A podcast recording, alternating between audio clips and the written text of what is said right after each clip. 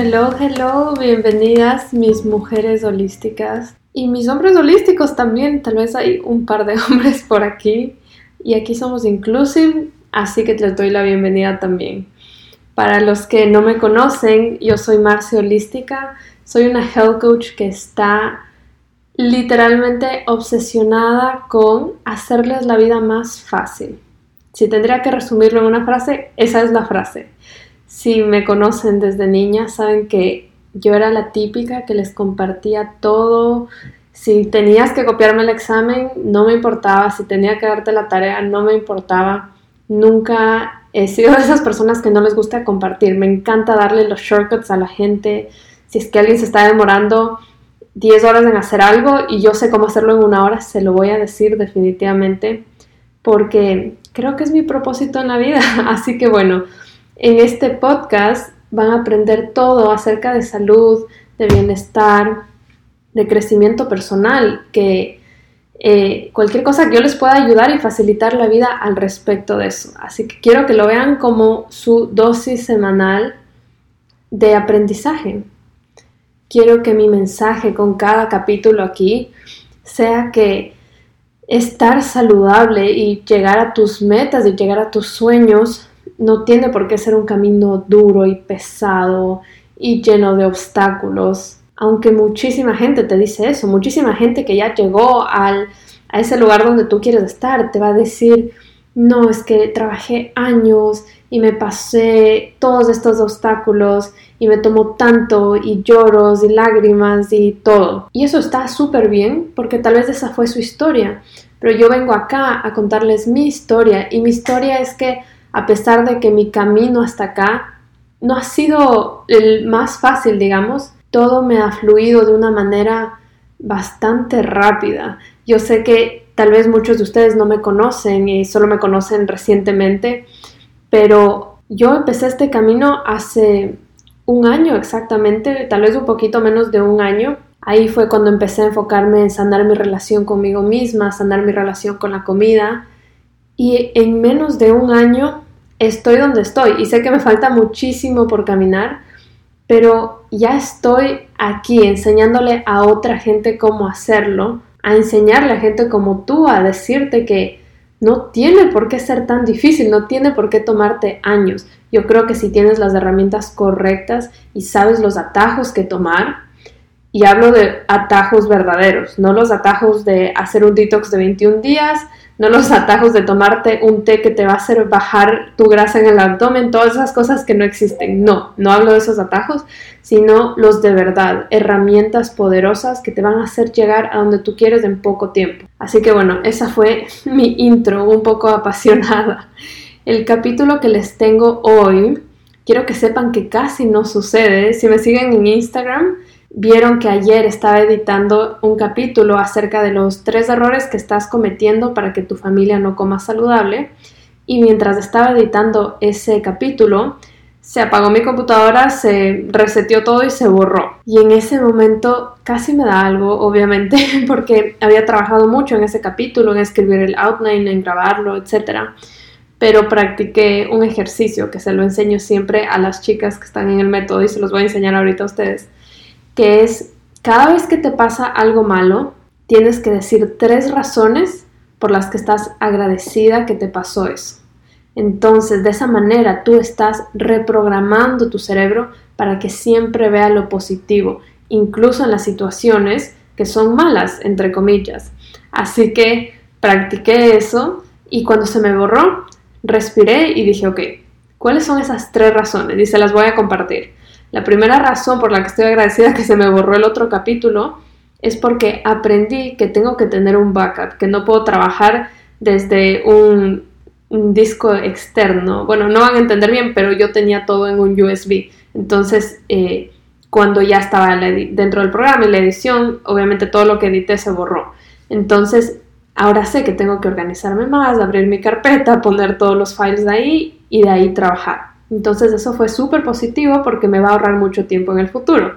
El número dos es que me permitió tener una nueva idea para este capítulo, porque regrabar el capítulo que estaba eh, editando ayer ya no se hubiese sentido tan auténtico, eh, ya no hubiese sido tan, ya no hubiese estado tan vivo el tema como el que les voy a grabar el día de hoy, porque ayer pasó algo que inspiró este capítulo y tal vez yo siempre creo que eh, todo pasa por algo, creo que nada es coincidencia y puede ser que se me borró ese capítulo porque el tema del que les voy a hablar es muchísimo más profundo y va a brindar muchísimo más valor a las personas que lo están escuchando ahorita.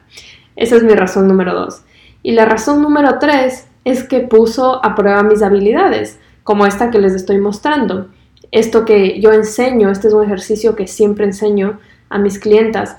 Eh, y muchísimas veces pasa que la típica frase de que en casa de herrera cuchara, cuchillo, no sé, cuchillo creo que es de palo, eh, en el que tú enseñas algo y realmente no lo aplicas. Entonces me ayudó a comprobar que, ok, yo enseño estas herramientas para poder estar saludable, para tener paz mental. Entonces, cuando a mí también me pasan estos momentos malos, estos momentos de estrés, tengo que estar capaz de aplicarlas. Así que eso también fue algo súper positivo y esa es mi razón número tres. Si en algún momento les pasa algo parecido a esto, eh, esos momentos de estrés donde se te borran cosas o tal vez te chocaste o tal vez pasa una cosa que en tu mente puedes pensar que se está cayendo el mundo encima tuyo, en verdad no puedo explicarles lo bueno que es hacer este ejercicio, se lo recomiendo demasiado. Eh, en ese momento, primero te, cambia el humor inmediatamente, pero aparte de eso, eh, reprograma tu cerebro y esto, bueno, ya tiene que ver muchísimo más con reprogramación subconsciente, que yo ya profundizo más de estos temas en mi, en mi curso, el método Metamorfosis, eh, pero les puedo dar este pedacito de que cuando empiezan a, agregar agradecimiento en su vida, sus, sus, ojos con los que ven su vida van a cambiar por completo y van a tener una vida mucho más feliz. Así que les doy ese tip. Ahora sí, el tema de este capítulo. Eh, este tema fue inspirado por una foto que subí ayer a Instagram. Es una foto donde estoy en traje de baño, se me ve todo el cuerpo, estoy feeling myself, me estoy sintiendo lo más confiada posible en mi vida. Y cuando subí esta foto y cuando escribí ese caption, y también cuando me estuve tomando esas fotos, fue un momento tan especial para mí porque dije, wow, hace cuánto tiempo que no me quedo así, tomándome fotos de mí misma, sintiéndome tan guapa, sintiéndome tan confiada, sin estar buscando cada error de mi cuerpo, sin estar buscando cada error de mi cara, de mi pelo, de absolutamente todo, hasta del fondo de la foto, porque yo antes hacía muchísimo eso. Entonces fue como este momento súper especial donde recogí, donde, donde coseché esos frutos que había plantado hace mucho tiempo, hace varios meses. Siempre, siempre les estoy recordando a las chicas que trabajan conmigo que cuando tú plantas esa semillita, no la vas a recoger el mismo día, ni mañana, ni en una semana probablemente, la vas a recoger meses después.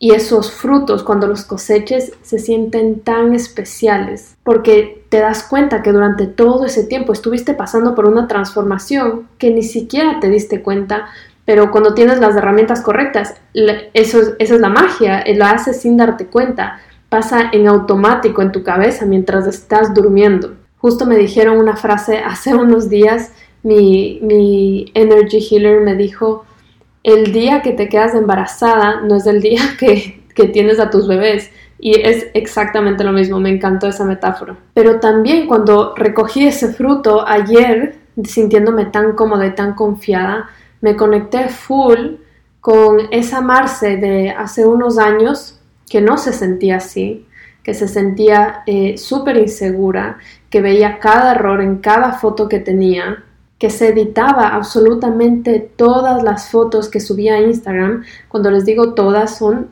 todas, no importa si mi cuerpo no salía. Si solo salía mi cara, me lo editaba. Si salía mi pelo, me lo editaba. Entonces, eh, simplemente me dio como una cosita en el corazón de decir cuánto le hubiese servido a esa Marce que exista un capítulo de un podcast sobre eso, que venga una persona que ya pasó por eso y le diga, todo va a estar bien y esta es la manera como yo salí de ahí, así que hay una luz al final del túnel y tú también puedes salir. Yo siempre trato de reconectarme con esa Marce anterior porque siento que esa es la manera más útil de servirles a ustedes, porque tal vez ustedes ahorita están en ese lugar. Entonces, si yo al compartirles mi historia puedo de alguna manera ayudarlos, para mí es como darle un abrazo a esa Marce de hace un tiempo o a esa Marce de cuando era una niña, darle un abrazo y hacer las paces con ella, que para mí ha sido un trabajo hermoso y demasiado transformador. Así que bueno, por eso decidí hacer este capítulo. Todavía no, no sé el título del capítulo porque estoy dejando que fluya. Probablemente se va a llamar ¿Qué pasó cuando dejé de editar mis fotos? Eh, y slash mi historia de amor propio.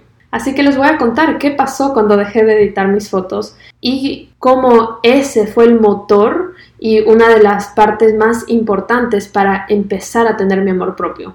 Pero antes de contarles mi historia de amor propio, para que entiendan súper bien, tienen que escuchar mi historia de desamor para ver si ustedes están pasando por algo similar y tal vez no lo saben identificar aún, al igual que yo. Yo no sabía que estaba totalmente desenamorada de mí, no sabía que estaba desconectada de mí, sino hasta que me volví a conectar. Así que bueno, empecemos.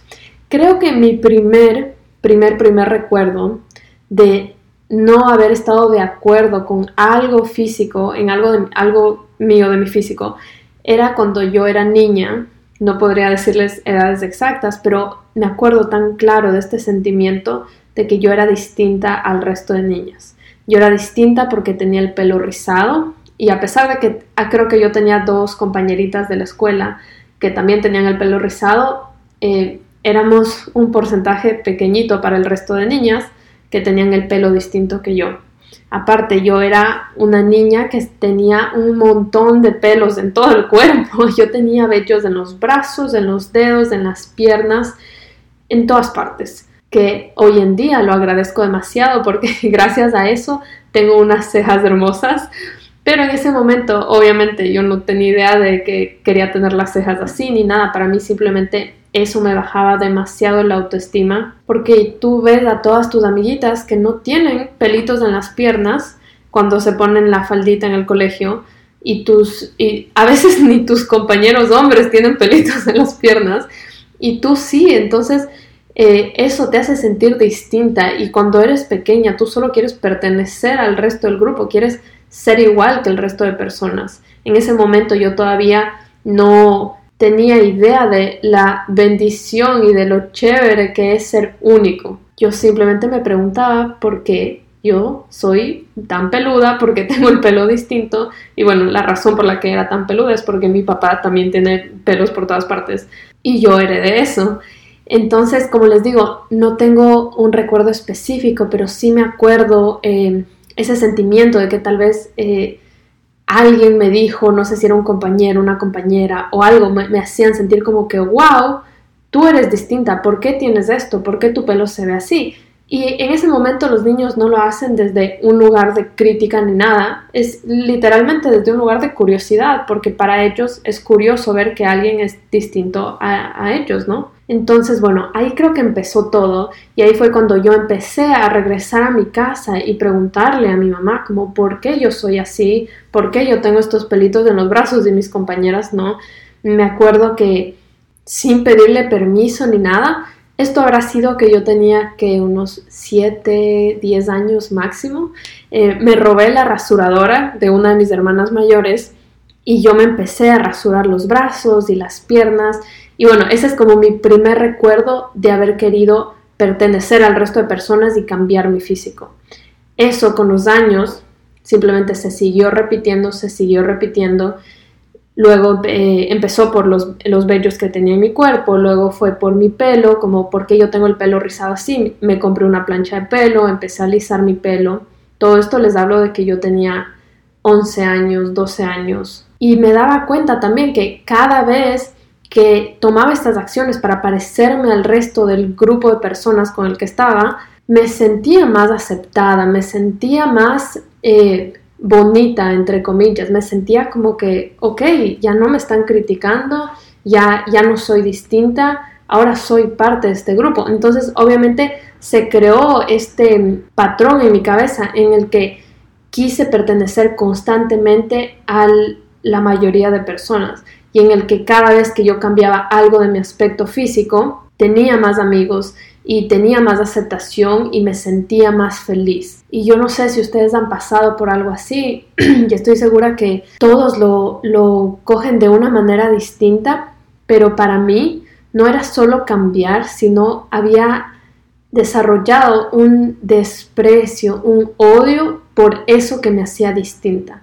Entonces me acuerdo yo decir esas palabras y decir odio mi pelo, odio que mi pelo sea así, odio tener la, la, piel así, odio tener la piel de este color, odio tener estos vellitos en mi cuerpo, odio tener la nariz así, odio tener los dientes así, etcétera, etcétera, etcétera. Todo esto, imagínense el efecto que tenía en mí, porque esto pasó cuando yo era muy, muy, muy pequeña. Esto pasó cuando yo tenía 11, 12, 13 años, que es un momento crucial en el que te estás desarrollando, en el que estás creando tu confianza y creando tu personalidad. Y para mí esa personalidad fue creada en base a lo que, no quiero decir que lo que la otra gente quería, porque nadie me estaba obligando, pero en lo que estaba aceptado en ese momento y en lo que yo sentía que me iba a hacer sentir más aceptada. Entonces, para no hacerles el cuento largo, empecé eh, luego alisándome el cabello a los 11, 12 años permanentemente. Entonces empecé, yo creo que fui de las primeras personas en Ecuador, creo, que se hizo esos alisados permanentes de japoneses, que literal te lo hacías y tu pelo nunca regresaba a la normalidad. Ese se volvió mi nuevo normal, empecé a hacerme alisados eh, cada año, cada seis meses. Luego toda esta tecnología de alisar el pelo empezó a desarrollarse, ya no era el japonés, empezó la queratina y luego empezó la cirugía capilar y luego el alisado de chocolate, de oro. Si existe un alisado en el mundo, yo lo he probado, pueden asegurarlo. Entonces todo esto pasó mientras yo estaba en el colegio, me, seguía desarrollando, seguía siendo muy joven y algo que tal vez parecía tan insignificante y que no iba a ser un daño en lo absoluto, como alisarme el pelo, como rasurarme los brazos, luego se fue desarrollando más y fue creciendo más. Y quiero que entienda que en este momento yo me sentía infeliz, me sentía triste, me sentía con la autoestima bajo y yo sentía que cada vez que modificaba esta parte de mi físico, esa parte iba a mejorar. Entonces yo pensaba que cada vez que me iba a rasurar los brazos, yo me iba a sentir más feliz. Pero luego me rasuraba los brazos y encontraba algo más que no me hacía feliz. Entonces luego pensaba que me alisaba el pelo y yo iba a ser feliz. O oh, sorpresa, me alisé el pelo, tampoco fui feliz. En mi mente yo dije, no, lo que pasa es que todavía me falta esta lista de cosas que me van a hacer feliz porque cuando haga esta lista de cosas voy a ser más guapa, voy a ser más bonita, voy a ser más aceptada, los chicos van a querer estar conmigo y estar con un chico que quiere estar conmigo equivale a felicidad, ¿verdad? O eso es lo que yo pensaba. Para mí felicidad era que alguien quiere estar conmigo y que las otras chicas quieran ser como yo. Ese concepto sumado con el baja autoestima que yo tenía era la receta perfecta para que yo caiga en un hueco con cero amor propio. Entonces, luego cuando tuve, no sé, tal vez 16, 17 años, me operé la nariz porque odiaba mi nariz y nuevamente pensaba que al operarme la nariz iba a ser feliz. Me operé, me sentí muy feliz por un tiempo, pero esa falta de amor propio, ese huequito que tenía todavía dentro de mí, iba a volver a salir, iba a volver a salir un millón de veces. Pero en ese momento yo no sabía eso, así que seguí y seguí. Años después volví a sentirme infeliz y, dije, ok, no, soy infeliz porque no tengo pecho, porque quiero tener el pecho más grande y el resto de chicas tienen el pecho más grande y me siento insegura cuando me pongo un traje de baño, así que me voy a poner unos implantes. Y by the way, quiero que sepan que contarles todo esto para mí no es nada fácil. Por muchísimos años yo juré y rejuré a mí misma que yo nunca iba a contar esto. Y obviamente esto lo saben mis amigos cercanos y mi familia, pero nunca en mi vida me imaginé que se lo iba a contar a tanta gente. Pero como les digo, les estoy contando esta historia porque yo hubiese dado la vida entera por haber escuchado a alguien diciéndome esto y diciéndome que esa no era la solución. Así que estoy un poco nerviosa contándoles de esto, pero no me importa porque tengo mis cristales en la mano, los tengo agarrados en mis dos manos ahorita, por si quieren saber qué cristales tengo. Tengo uno que se llama, em, seguramente voy a mochar estos nombres, así que búsquenlos ustedes en Google, pero se llama Opalite Medium que supuestamente este te hace liberar el miedo, la preocupación em, y es muy bueno para mejorar tu comunicación. Que literalmente lo leí y dije, wow, es exactamente lo que necesito ahorita. Y tengo otro que se llama Orange Calcite o Calcite, no, no sé cómo se pronuncia, pero este te hace liberar em, miedos emocionales, que también lo necesito. Así que, y te ayuda también a um, intensificar tu intuición que siento que era muy importante para este capítulo, para poder dirigir este capítulo de una manera que ayude a muchas personas. Así que los tengo en las manos. Ahora sí voy a continuar.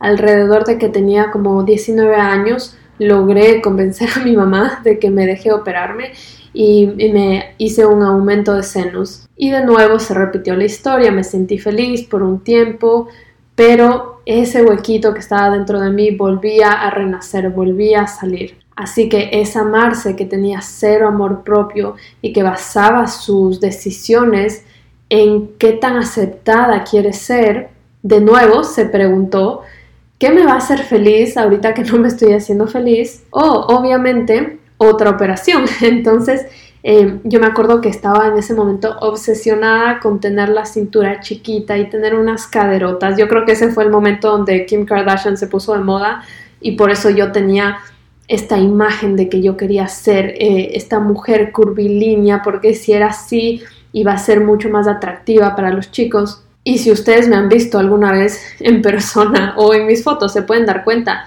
yo no soy curvilínea, yo no soy el estereotipo de mujer latina que tiene 90, 60, 90, no, yo soy bastante, digamos que para decirlo de una manera linda, tengo un cuerpo bastante europeo, entonces eh, no soy muy curvilínea y eso está bien y ese es mi tipo de cuerpo, pero a mí me costaba muchísimo aceptarlo, así que obviamente en ese momento fue como que, ok, ahora quiero hacerme una liposucción, quiero quitarme la grasa del abdomen, y como si eso no fuese suficiente, toda esa grasa que me voy a sacar me la voy a poner en las nalgas. Porque yo era como ese clásico chiste que yo era hija de nadador, nada por aquí, nada por allá. Así que tampoco tenía nalgas. Y fui y me hice esa otra operación. Entonces, quiero que ahorita paremos un momento y veamos todo esto con perspectiva. Yo tenía menos de 22 años y ya me había hecho esta cantidad de operaciones que primero que nada estaba poniendo en riesgo mi vida, poniendo en riesgo mi salud. Pero lo más importante es que no lo estaba haciendo por mí, lo estaba haciendo por otras personas. Quiero que ahorita sepan que yo no estoy en contra de las operaciones. Yo no estoy en contra del Botox, yo no estoy en contra de nada que tú te quieras hacer, contar de que te lo estés haciendo desde un lugar de amor propio. Yo soy cero de ver las cosas como blanco y negro. Yo creo que cada persona tiene su razón de tomar sus decisiones y cada persona es dueña de su vida y de hacer lo que les haga más felices. Pero yo les cuento mi experiencia personal y esas decisiones que yo tomé no fueron desde un lugar de amor propio, fueron desde un lugar de odio, de desprecio de mi cuerpo, de, cambiar absolutamente todo lo que yo veía en el espejo, porque me, daba ganas de llorar, me daba ganas de, ser otra persona. Entonces, bueno, volviendo a la historia, me hice esa liposucción, me pusieron eh, grasa en las nalgas y lo más chistoso de esto, que ahora lo puedo ver como algo chistoso, como una broma, pero es que yo quisiera mostrarles una foto de cómo era yo antes de hacerme esta operación y cómo era yo después de hacerme esta operación. Es más, si la encuentro, voy a publicarla en Instagram.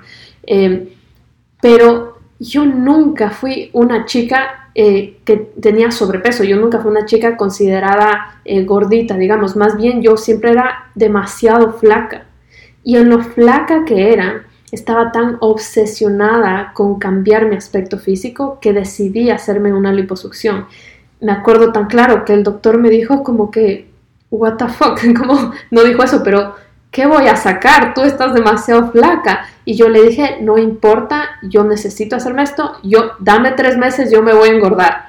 Entonces, imagínense a los extremos que llegué, que dije, ok, tengo tres meses para esta operación, de aquí como lo que se me dé la gana para poder engordar, que me saquen esa grasa y me pongan en la cola. Y es más, no, ahorita que lo recuerdo, no eran ni siquiera tres meses, era menos tiempo, porque obviamente y mi ingenuidad en ese momento, mi ignorancia, porque eso es lo que era, era ignorancia, yo pensé que en ese mes que tenía para la operación, si comía lo que se me daba la gana, me iba a engordar y ya. Obviamente así no es como funciona. Tú no te comes algo y te engordas del día siguiente. Es algo que toma semanas. Entonces, todo eso que me comí durante todo ese mes, porque yo me comí hasta el último día, antes de entrar al quirófano, me comía pasteles de chocolate, lo que se me daba la gana. Como si eso se hubiese a convertir, se fuese a convertir en grasa en ese segundo para que me lo saquen y me lo pongan en el otro lugar. Obviamente no pasó eso. Todo eso que me comí las últimas semanas me siguió subiendo de peso en el futuro. O sea, fue todo un caos. Pero bueno, obviamente sí hubo un cambio, sí hubo un antes y después, digamos, cuando me hice esa operación, pero fue tan mínimo tan mínimo y si ustedes, alguna de ustedes se ha hecho esa operación, sabe que cuando te inyectan grasa en otro lugar de tu cuerpo, no se queda el 100% de la grasa. En, primero que nada, cuando te sacan grasa de un lugar de tu cuerpo, no, no meten todo eso, tienen que, limpiarlo, tienen que quitar la sangre, es como un porcentaje, se, te lo pueden poner en otro lugar. Entonces yo ya tenía poquita grasa en el abdomen, de esa poquita grasa se reducía a menos grasa. Y de esa grasa que me la pusieron en los glúteos, tampoco se queda el 100%. Hay un porcentaje que se reabsorbe porque tu cuerpo como que, bueno, yo no sé, no soy doctora, pero, pero eso me explicó mi doctor, que no, no se va a quedar el 100%. Entonces, a la final, pasé por todo este dolor, porque fue un dolor heavy. Pasé también por todo este trauma mental, porque es, es bastante fuerte todo, todo ese cambio para ni siquiera tener ese cuerpo con el que tanto soñaba, ¿no? Pero bueno, digamos que ya tenía la cintura más pequeña, ya estaba un poco más feliz. Y me imagino que ya en este punto saben lo que pasó después. Obviamente no fui feliz tampoco. Nada de esto, ninguna de estas decisiones me llevó a la felicidad que yo estaba buscando. ¿Y cómo sé eso? Porque luego de haber hecho todo esto, yo seguía editando mis fotos. Y bueno, y así es como regresamos al tema de que les hablé desde el inicio, el tema del podcast, que me parece tan importante, porque cuando yo les digo durante toda esta historia que yo no era feliz, no quiere decir que yo estaba todos los días en mi cuarto llorando y que yo había caído en depresión. Eh, gracias a Dios nunca tuve una depresión clínica yo era en general una chica feliz, o sea, mis amigos me conocen, e-, era muy risueña, siempre feliz, haciendo bromas, cualquier cosa, pero en el fondo de mi corazón todavía no era feliz. En el fondo todavía no me sentía contenta como yo era físicamente, y esto era algo que absolutamente nadie lo sabía. Esto no es algo que yo lo compartía con mis hermanas, con mi mamá, con mi mejor amiga, no, nadie sabía eso. Tal vez las personas más cercanas a mí lo podían presentir o podían saber que yo tenía esa inseguridad dentro de mí, pero no son temas de los que se hablan normalmente en una familia, porque siento que es muy tabú y siento que es tabú hasta ahora, así que bueno, esa es otra de las razones por las que me inspiré a hacer este capítulo, para que si es que tú no tienes el chance de hablar de, de esto con nadie más, que sepas que hay alguien más que se sintió igual y hay alguien más con quien tú puedes hablar quien sea que esté pasando por algo así, saben siempre que pueden comunicarse conmigo, escríbanme por Instagram, yo siempre les respondo. Si tengo un consejo valioso para ustedes, siempre se los voy a dar. Así que bueno, editar las fotos para mí era como esa, esa muestra de que todavía no era feliz, todavía no estaba, porque si yo sería tan feliz ahora con mi nuevo cuerpo, ¿por qué seguiría editándome la cintura? ¿Por qué seguiría editándome eh, la textura de mi piel o mis cachetes o literal Meditaba hasta cosas que la gente probablemente ni se daba cuenta. Estaba en una búsqueda inalcanzable de la perfección, porque eso es lo que es la perfección, es inalcanzable. Yo sabía que era perfeccionista en general en mi vida, en mis estudios, en la universidad, en arreglar mi cuarto, en doblar ropa, etc. Siempre fui considerada una chica perfeccionista, pero eso también se fue reflejado en estas otras partes de mi vida que me estaban haciendo tanto daño. Así que imagínense que yo tenía una foto ya, no me, no me acuerdo exactamente qué foto, porque esto era algo tan común que yo me tomaba una foto en un fondo súper chévere, como un recuerdo súper lindo, que cualquier persona hubiese amado estar ahí o hubiese amado compartir ese recuerdo en su Instagram, en su Facebook, lo que sea. Pero yo buscaba verme tan, tan, tan perfecta con la gente de mi círculo, con, con, mi familia, con mis amigos, que si a mí se me salía un pelito, por ejemplo, por un lado, y yo tenía que editarlo y tenía que mi piel verse perfecta y ustedes no sé si me han visto en persona, o sea, o si me han visto o simplemente escucharon este podcast por coincidencia, pero vayan a verme, yo tengo de pies a cabeza llena de lunares. Entonces ahora los amo, pero en ese momento era otra de mis inseguridades y meditaba los lunares, me quitaba los lunares, me quitaba eh, los vellos de mi cuerpo. Por un tiempo, eh, creo que cuando tenía, no sé, 18 años, un poquito más, tuve en, la quijada esa típica división que parece una nalguita en la quijada, porque mi papá lo tiene. Entonces, eh, ahora ya no lo tengo, como que se me ha ido. Pero hubo un momento en mi juventud donde lo tuve bien marcado y esa era otra de mis inseguridades. Entonces meditaba absolutamente todo. Y que los ojos, eh, lo, que los dientes se me vean más blancos. Y ahorita que dije eso, hasta los ojos, meditaba la parte blanca de los ojos para que se vean más blancos. No, no puedo explicarles ahorita contándoles esto, me da hasta iras, es como que, ¿qué me pasa? ¿Qué estaba haciendo en mi vida? Pero yo sé, yo sé, porque yo estuve en ese hueco, yo sé que es algo común, y sé que no soy la única. Y sé que hay muchas personas pasando por eso, editándose hasta lo más mínimo. Pero quiero que ahorita decirles que cada vez que tú editas tus fotos, estás diciéndole a tu cerebro, a tu cuerpo, a ti misma, te estás diciendo no te amo, no me gustas, no me gusta esto de ti, quisiera cambiar esto de ti. Estás dañando la relación que tienes contigo misma o contigo mismo y puede parecer algo demasiado inofensivo porque es como, ay, solo me voy a editar un poquito, como no le estoy haciendo daño a nadie, lo voy a publicar en Instagram y ya. Yo sé que no le haces daño a nadie, obviamente a, nadie le importa si tú editas o no la foto, pero te estás haciendo daño a ti mismo.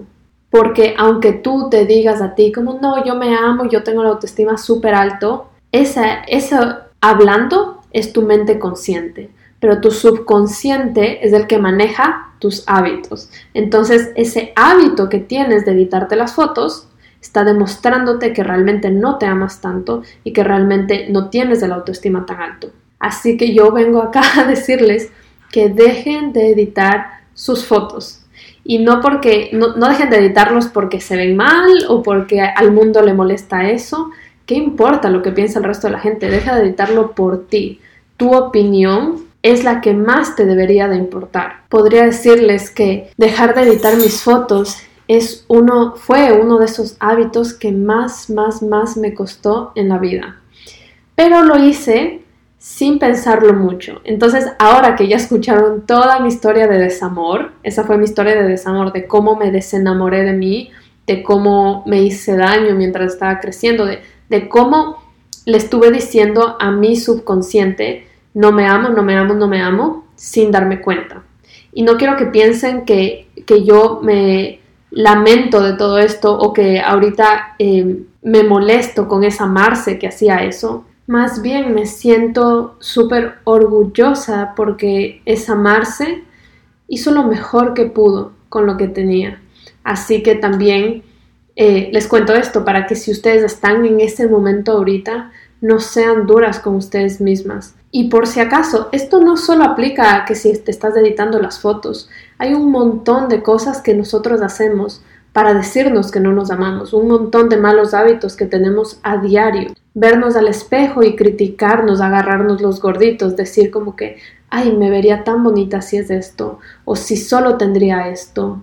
Decirte que no te vas a comprar eh, tal vez tal vestido o tal ropa hasta que bajes X cantidad de libras. Decir que no te mereces comer eh, este postre o esta cosa o no, no te mereces lo que sea porque no has llegado a esa meta, entre comillas, esas también son maneras de decirte que no te amas. No mostrar una parte de ti porque tal vez alguien la criticó en algún momento de la vida, esa es otra manera de decir que no te amas. Y hay un montón de maneras, o sea, yo les podría dar una lista gigante, pero yo sé que si ustedes están escuchando esto ahorita, ustedes ya saben de qué estoy hablando y ustedes ya tienen en la mente esa actividad que ustedes hacen para decirse que no se aman todos los días. Así que si están pasando por eso, no sean tan duras con ustedes.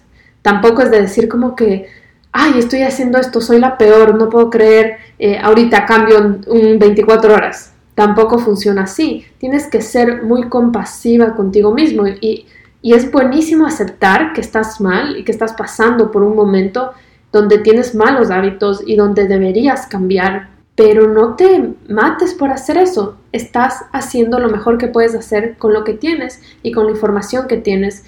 Y tal vez ahorita te está llegando esta información porque es el momento perfecto para que empieces ese cambio. Y tal vez si no lo habías escuchado antes de este momento, no estabas lista para hacer este cambio. Algo que yo siempre estoy tratando de hacer últimamente, eh, cada vez que publico eh, una foto en Instagram, cada vez que publico este, este podcast, cada vez que publico en YouTube, lo que sea, es pedirle al universo que le llegue esta información a la gente que está lista para escucharlo. Y este concepto lo, lo, aprendí de una chica que se llama Manifestation Babe. No sé si la siguen, si no la siguen es buenísima, síganla, escuchen su podcast. Y ella contó que ella hacía esto y me pareció tan lindo porque fue como que eh, retirar un poco tu ego sobre todo en este mundo de las redes sociales, de, decir como, ay, quiero que mi foto le llegue a miles de personas.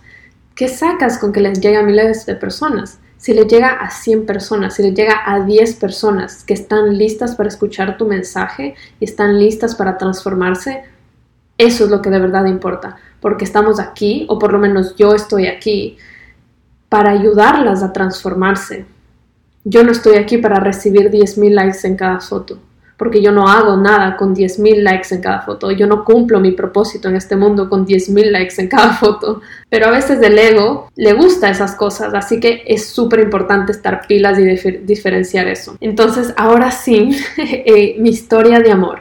Mi historia de amor empieza luego de todo esto que les he contado, cuando llego y toco fondo, porque lastimosamente así somos la mayoría de personas, tenemos que tocar fondo para darnos cuenta que hay que hacer un cambio. Y, aquí también pueden eh, utilizar el ejercicio que les dije al inicio, que a veces uno se siente súper mal de tocar fondo, pero si tú haces el ejercicio y dices, estoy agradecida de haber tocado fondo, porque, y una de esas razones es, me di cuenta que hay que hacer un cambio y mejorar, es, lo mejor del mundo. Entonces empiezas a ver el tocar fondo como una bendición.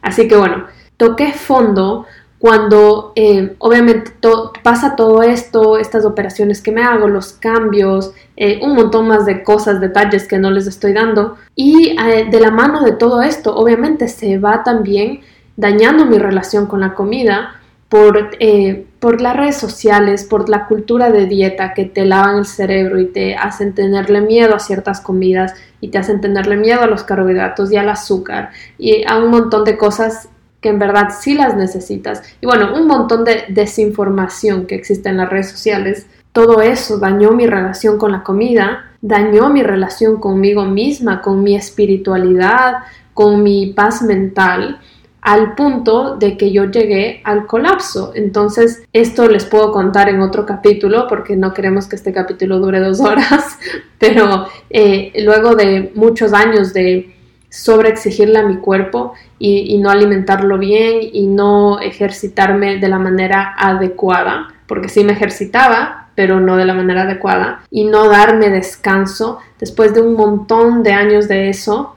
mi cuerpo colapsó y empecé a tener unos síntomas horribles. Empecé a tener un, dolor en la espalda baja que en verdad no tengo palabras para explicarles. Fue un poco más de un año de un dolor crónico que no me dejaba dormir, que me levantaba a la madrugada llorando para irme a emergencias, que no tenía idea qué era. O sea, y esa era la peor parte. La peor parte es que yo no tenía idea qué era y los doctores no tenían idea qué era. Entonces me daban medicina, medicina, medicina, que me curaba por un ratito y luego volvían a hacer ese dolor. Entonces era como un curita que me ponían encima de esta herida gigante que tenía, pero la herida seguía sangrando porque no me estaban eh, dando lo que de verdad necesitaba. Entonces, eh, si se dan cuenta, esto es muy parecido a, obviamente en este momento se, se refleja de un dolor físico en mi cuerpo cuando les estoy contando de mi dolor de espalda, pero es muy parecido a lo que me pasaba con, con lo de mi aceptación personal y mi amor propio. Yo ponía estos curitas encima eh, operándome, cambiándome, alisándome el pelo, etcétera, etcétera. Pero realmente mi herida seguía sangrando porque yo no estaba trabajando en la raíz, no estaba trabajando en mi amor propio, porque esa es la raíz. Al igual que en este dolor. Entonces, eh, me dieron pastillas, me hice MRIs, me hice CT scans, me hice de todo. O sea, el seguro médico salió en contra conmigo. Eh, me acuerdo que en ese momento había recién entrado en mi trabajo en ese nuevo trabajo que tenía y ya me, creo que me odiaban en mi trabajo porque una vez a la semana yo me iba a emergencias y ya estaba yo en el escritorio llorando como que por favor no aguanto más, me voy. Y obviamente, eh, si ustedes saben, eh, si han estado aquí en Estados Unidos o han trabajado eh, aquí, o sea, saben un poco de la dinámica de la gente. nadie me acompañaba a emergencias, o sea, si, si eso me hubiese pasado en Ecuador, mi jefe, mi amiga, mi, todo el mundo hubiese sido, vamos contigo. Obviamente aquí no, aquí la gente es más fría, eh, a pesar de que eran latinos también, pero la gente es más fría. Entonces era como que, ah, te sientes súper mal, estás llorando, dale, tranquila, ándate nomás. Y yo como, bueno, gracias por darme permiso, pero me tocaba a mí ir manejando en mi carro en medio de que estaba llorando, muriéndome del dolor eh, hasta emergencias, ¿no? Y luego en emergencias me tocaba hacer fila, esperar a que me atiendan, era horrible. Eh, pero bueno, fueron momentos que creo que me hicieron más fuerte eh, y me hicieron dar cuenta que hay cosas que tienes que hacerlas sola. Pero, ajá, volviendo al tema, fueron meses súper, súper, súper difíciles para mí, donde nunca, hasta el día de hoy, nunca supe la razón de ese dolor que tuve tan fuerte en la espalda me dijeron que era la ciática, porque era un dolor en la espalda baja, pero se me dormían las piernas y luego me dolía como, como en la ciática, pero realmente no era eso. Eh, luego me dolían en las plantas de los pies, me dolían las rodillas, eh, luego me dolía el vientre, era horrible. Entonces me dijeron que se me reventó un quiste en los ovarios, luego me dijeron que eh, tenía una infección de, riñones, luego me dijeron eh, de todo, de todo, de todo. Y si ustedes han experimentado un dolor crónico, me imagino que saben lo que se siente. Es una desesperación, como que, ¿qué hago? No me importa, dime qué pastilla me tomo, pero yo quiero estar bien. Es como que sientes como tu vida se va apagando poquito a poquito. Ya no es acerca del dolor, es acerca de que tu vida no puede seguir cuando tienes un dolor 24/7 ya no disfrutas de eh, estar con tu familia, no disfrutas de comer, no disfrutas de ver televisión, no disfrutas de dormir. Entonces, en verdad, eh, tu espíritu es, se va debilitando tanto, tanto, tanto.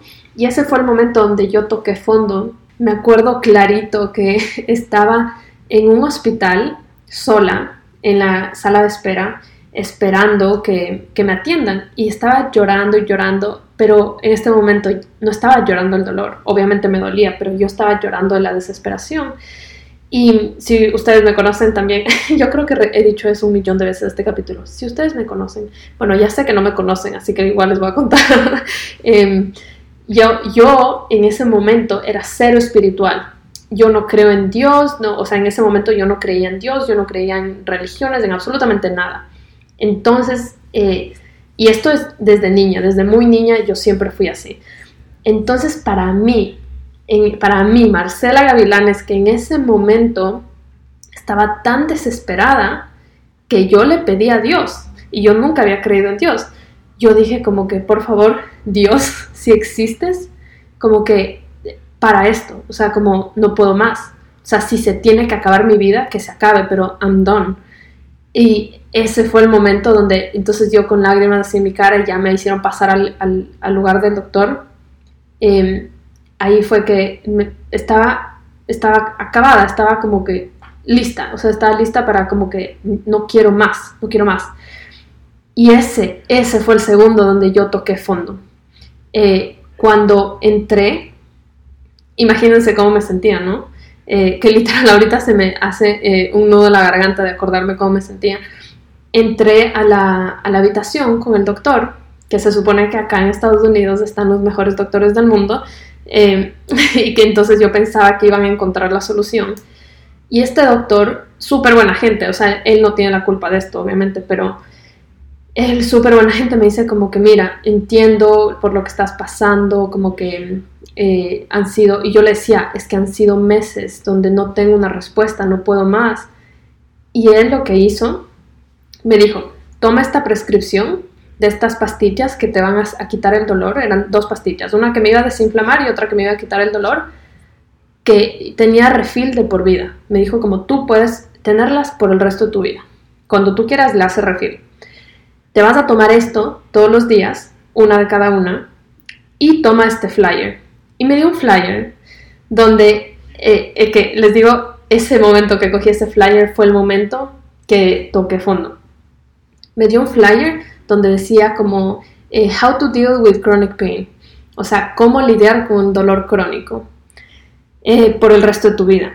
Y era un flyer que te invitaba a, ser parte de un grupo de gente para que hables acerca de tu dolor crónico y que era como, imagínense, como un alcohólicos anónimos, pero para gente que tiene mucho dolor. Y era un flyer donde estaban tres viejitos, uno al lado del otro, que nada en contra de los viejitos, obviamente.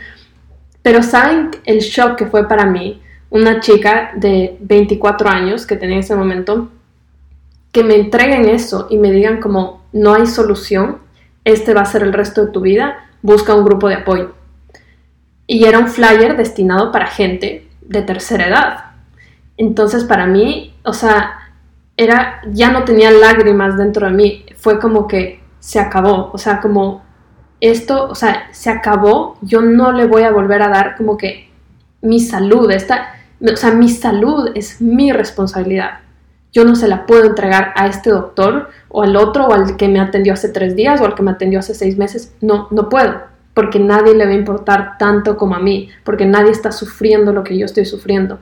Entonces me acuerdo que me subí al carro y estaba yo en completo shock y dije, aquí se acabó, como que tengo que tomar responsabilidad. Regresé a mi casa, esto fue como que a inicios del anterior año eh, como inicios de la pandemia ya, cuando recién, me acuerdo que tal vez dos semanas después ya me mandaron a trabajar desde la casa porque estaba ya como el pico de la pandemia. Entonces, eh, nada, fui a mi casa, eh, empecé a averiguar full sobre cómo cuidarme, cómo alimentarme, cómo trabajar en mí misma, o sea, todo empezó por la alimentación, entonces fue como que no, me voy, me voy a alimentar, o sea, yo me sentía tan débil, Em, que yo solo quería nutrir mi cuerpo, solo quería darle lo mejor, porque yo sentía que, mi cuerpo lo necesitaba. O sea, mi cuerpo me estaba pidiendo a gritos de eso. Entonces, empecé a averiguar un montón de eso. Eh, también empecé, eh, ni siquiera yo averigüé, fueron como que me llegaron señales del universo eh, para empezar a trabajar en mí, en, mi amor propio, en mi crecimiento personal. Ahí fue cuando me inscribí en mi primer life coach ever, eh, donde aprendí un montón acerca de amor propio. Eh, en mi life coach, que duró un par de semanas, fue cuando me aprendí a conocer muchísimo a mí. y ahí descubrí que tenía esta pasión acerca de la salud y todo, y, tomé esa decisión de certificarme como health coach. Y yo nunca me certifiqué como health coach con el propósito de ser health coach. Yo solo me certifiqué con el propósito de aprender acerca de mi salud y sanarme de adentro para afuera. Entonces, yo seguía trabajando como arquitecta desde mi casa durante todos esos meses de pandemia y estaba trabajando normal mientras seguía aprendiendo, mientras veía mis videos donde tenía mis coachings, donde tenía em, todo esto que estaba aprendiendo. En esta certificación aprendí tanto, tanto acerca de salud mental, acerca de espiritualidad, acerca de... Em, cómo mantener tu peso ideal y cómo estar saludable, eh, todo gracias a la comida, sin medicina, sin, sin nada loco, sin depender de doctores, todo con tus propias manos, con la comida que tú estás comiendo. Básicamente aprendí a sanarme con la comida y así fue como empezó mi historia. Sentí un cambio tan grande dentro de mí, no solo eh, cómo me sentía físicamente, mis dolores de espaldas estaban yendo, yo me sentía brillando, me sentía como que la vida había vuelto a mí y aprendí un montón de amor propio y en eso que aprendí, una de las cosas que yo me propuse, que fue, de nuevo les digo, fue pura coincidencia, eh, fue como que, ok, ahora que sé todo esto, voy a abrirme una cuenta de Instagram, voy a empezar a compartir todo, porque quiero que la gente aprenda también, pero en esta nueva cuenta de Instagram voy a aplicar todo, todo, todo lo que estoy aprendiendo. Y una de esas cosas era amarme a mí misma. Así que si subes una foto tuya, no te la vas a editar. Y yo les digo que me tenía que sostener, porque como que a, mi dedo le picaba por editarme las fotos. Entonces, obviamente, al inicio lo que yo hacía era como que yo todavía no estaba en ese momento donde no podía editarme las fotos. Así que solo empecé a compartir eh, comida, fotos que no eran mías. Poquito a poquito fui lanzando una foto mía, tal vez una foto donde solo se me veía la cara, donde o, se me veía de un buen ángulo. Y poco a poco fui quitándome ese mal hábito de editar las fotos. Y solo unas semanas después me di cuenta del poder que gané al no editarme las fotos. Cuando dejé de hacerlo fue como cada vez que yo publicaba una foto sin editarme, para mí era como darme un abrazo, como decirme, Marce, te amo, te amo tal y como eres. Poquito a poquito me fui enamorando de nuevo de mí, porque me acuerdo que hubo un momento antes de todo esto donde yo dejé de tomarme fotos. No importaba si yo estaba en el lugar más hermoso del mundo, yo no me tomaba fotos, le tomaba fotos al lugar. Y esa es una señal, aquí eh, anoten o, o, pongan un paréntesis o lo que sea, si tú estás evitando tomarte fotos, si estás evitando salir en cámara, algo está pasando con tu amor propio. En mi caso personal era porque yo decía, ay, ¿para qué me tomo la foto aquí si es que sé que voy a salir mal? Y luego voy a salir mal y me voy a tocar editar la foto porque la voy a editar sí o sí.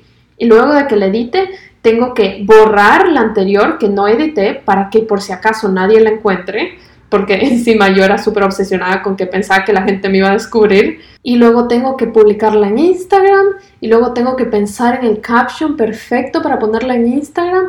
Y todo esto era para mi cuenta personal. O sea, para mi cuenta personal que me seguían tal vez que 300 personas que conocí en toda mi vida. Pero esto les demuestra que no es sobre el número de personas que te ven, es sobre, lo, es sobre ti mismo. El problema está dentro de ti yo quería verme perfecta, cuando probablemente a mis amigos nunca les hubiese importado si se me salía un gordito o si ponía un caption que no tenía sentido. Mis amigos nunca me criticaron, nunca fueron así, pero aún así en mi mente yo tenía que hacerlo todo perfecto. Así que dense cuenta de todo, todo, todo lo que pasó cuando dejé de editar mis fotos.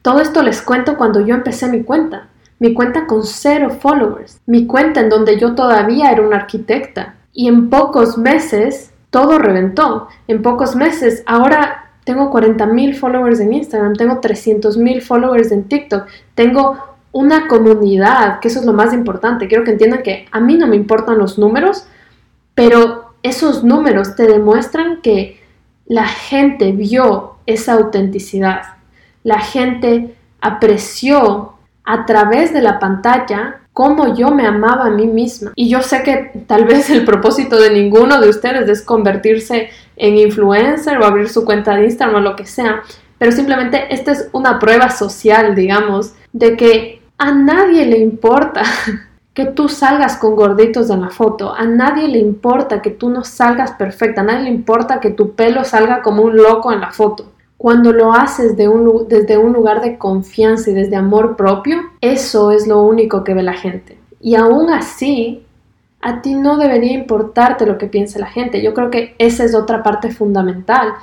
Cada vez que yo publico mis cosas, cada vez que publico una foto mía de una receta de lo que sea, o cada vez que me muestro en persona también hacia el resto del mundo, ya no lo hago desde un lugar para sentirme aceptada. Lo hago desde un lugar de que, ¿qué me hace feliz? ¿Qué acción estoy tomando ahorita que me va a decir, Marce, te amo? ¿Qué acción estoy tomando ahorita que significa que se traduce a un abrazo a mí misma?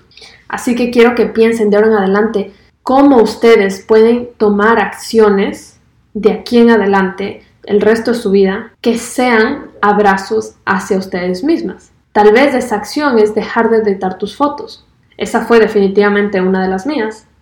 Pero tal vez esa acción es dejar de hablarte mal frente al espejo. Tal vez esa acción es irte a comprar ese vestido que tanto has querido, pero no lo has hecho porque todavía no te lo mereces, entre comillas. Tal vez esa acción es utilizar esos shorts que nunca te has atrevido porque alguien te criticó las piernas, o esa blusa porque tal vez alguien te criticó los brazos. O de nuevo, en mi caso personal, cortarte el pelo como una loca, como Fito Páez, que es lo que parezco ahorita. Porque eso para mí fue darme un abrazo. Y no me importó, cuando lo hice, no me importó a quién le iba a gustar, a quién no le iba a gustar, porque solo estaba pensando en mí. Cuando me corté el pelo, ese fue otro de esos momentos wow, o sea, que me cambiaron el rumbo de mi vida, porque yo no lo hice porque quería tener el pelo de este tamaño, porque pensé que se me iba a ver mejor. Eso eh, va mucho más allá de eso. Lo hice porque para mí fue darle el abrazo más grande a esa Marce de 10 años que decidió alisarse el pelo, que decidió parecerse al resto de personas. Para mí fue viajar en el pasado y decirle, tú eres única y eso está bien. Tú te ves distinta a todo el mundo y eso está excelente. Y eso no quiere decir que ahora yo no me pueda alisar el pelo o que no me lo vaya a dejar largo y liso. La diferencia es que si ahora lo hago, lo voy a hacer desde un lugar de amor propio. La diferencia siempre es desde dónde lo haces. Entonces ya van entendiendo lo que les decía desde el inicio. Tal vez quién sabe, en algún día yo me vuelvo a operar. O sea, en mi mente ahorita no está operarme, pero si algún día lo hago, lo haré feliz porque sé que es desde ese nuevo lugar. Si es que en algún momento decido cambiar algo de mí, lo voy a hacer feliz porque va a ser desde un lugar que esté alineado conmigo, con quien quiero ser. Y no va a estar alineado con de quién quiero a quién quiero pertenecer. Ah, pero bueno, ya. Me dejaron sin aliento, me emocioné tanto, me apasionó tanto este tema, en verdad, qué felicidad haberles compartido esta historia. Estuve un poco nerviosa al principio, pero sé que eh, mostrarles de este lado de mí y contarles esta historia puede ayudar a algunas personas y si ayuda a una persona para mí es suficiente. Y en verdad, es más, si lo pienso, ya ayudó a una persona, me ayudó a mí contarles esto para mí literalmente es como hacer terapia. Así que ya me ayudó muchísimo a mí contarles esta historia. Y si la escucharon, muchísimas gracias. Quiero que sepan que en este momento ya están abiertas las inscripciones a mi programa de seis semanas del método Metamorfosis, donde literalmente enseño esto, enseño mi proceso, enseño mi método, por eso lo llamé así, de cómo volver a brillar, de cómo volverte a amar, de cómo aprender a nutrirte. Es, una mezcla de todo lo que he aprendido durante este tiempo, todo lo que estas experiencias me han enseñado. Obviamente acompañado de toda la teoría que aprendí cuando me certifiqué como una health coach, que es demasiado valioso, pero lo que diferencia el método Metamorfosis de otros programas de health coaches es que tiene ese pilar extra que es el amor propio, que si ya se habrán dado cuenta por este capítulo, es la raíz de todo. Y es lo que lo único que logra que mantengas toda esa teoría, que esa teoría te la puede dar quien sea, pero es la única manera que tú vas a mantener esa teoría y aplicarla en tu vida por el resto de tu vida. Así que si ustedes se sienten como una de las marces que les expliqué en el capítulo, em, no duden en revisar el programa, tal vez este programa es para ustedes, siento que les va a ayudar un mundo. Todas las chicas que participan en el método salen absolutamente transformadas y pueden ir a ver ahorita los testimonios, ya los puse en la página web, les voy a dejar el link aquí en los detalles, que lo más común que dicen es que yo entré a este programa pensando que iba a aprender de alimentación y obviamente aprenden de todo eso, pero la enseñanza más grande que se llevan es cómo amarse a sí mismas y creo que es algo que se debería enseñar mucho más. Así que vayan, reserven su cupo. Empezamos el 5 de febrero y si tienen más dudas y preguntas, en el mismo link donde se inscriben pueden agendar una llamada por WhatsApp conmigo de 15 minutos para que hablemos un ratito y veamos, discutamos entre las dos si es que este sí es el programa ideal para ustedes, porque como ya les dije antes, no me sirve a mí de nada tener un millón de personas cuando no están listas para esa transformación. Yo solo necesito personas que estén 100% comprometidas a transformarse, personas que de verdad necesiten este material. Así que no duden en agendar la llamada conmigo, escríbanme por Instagram y si les gustó este capítulo, tómenle un screenshot, compártanlo en su Instagram, etiquétenme, compártanlo con alguien que ustedes creen que está pasando por algo así y que esta información sería demasiado valiosa para esa persona. Ayúdenme a que este tema del amor propio que no es tan hablado tenga un efecto eh, más grande en el mundo y compárteselo a alguien más y tal vez esa persona se lo comparte a alguien más y así todos nos vamos educando un poquito más sobre ese tema. Gracias por escuchar este capítulo. Como siempre me encanta grabar esto para ustedes, me divierte demasiado. Les veo la siguiente semana y les mando un besito.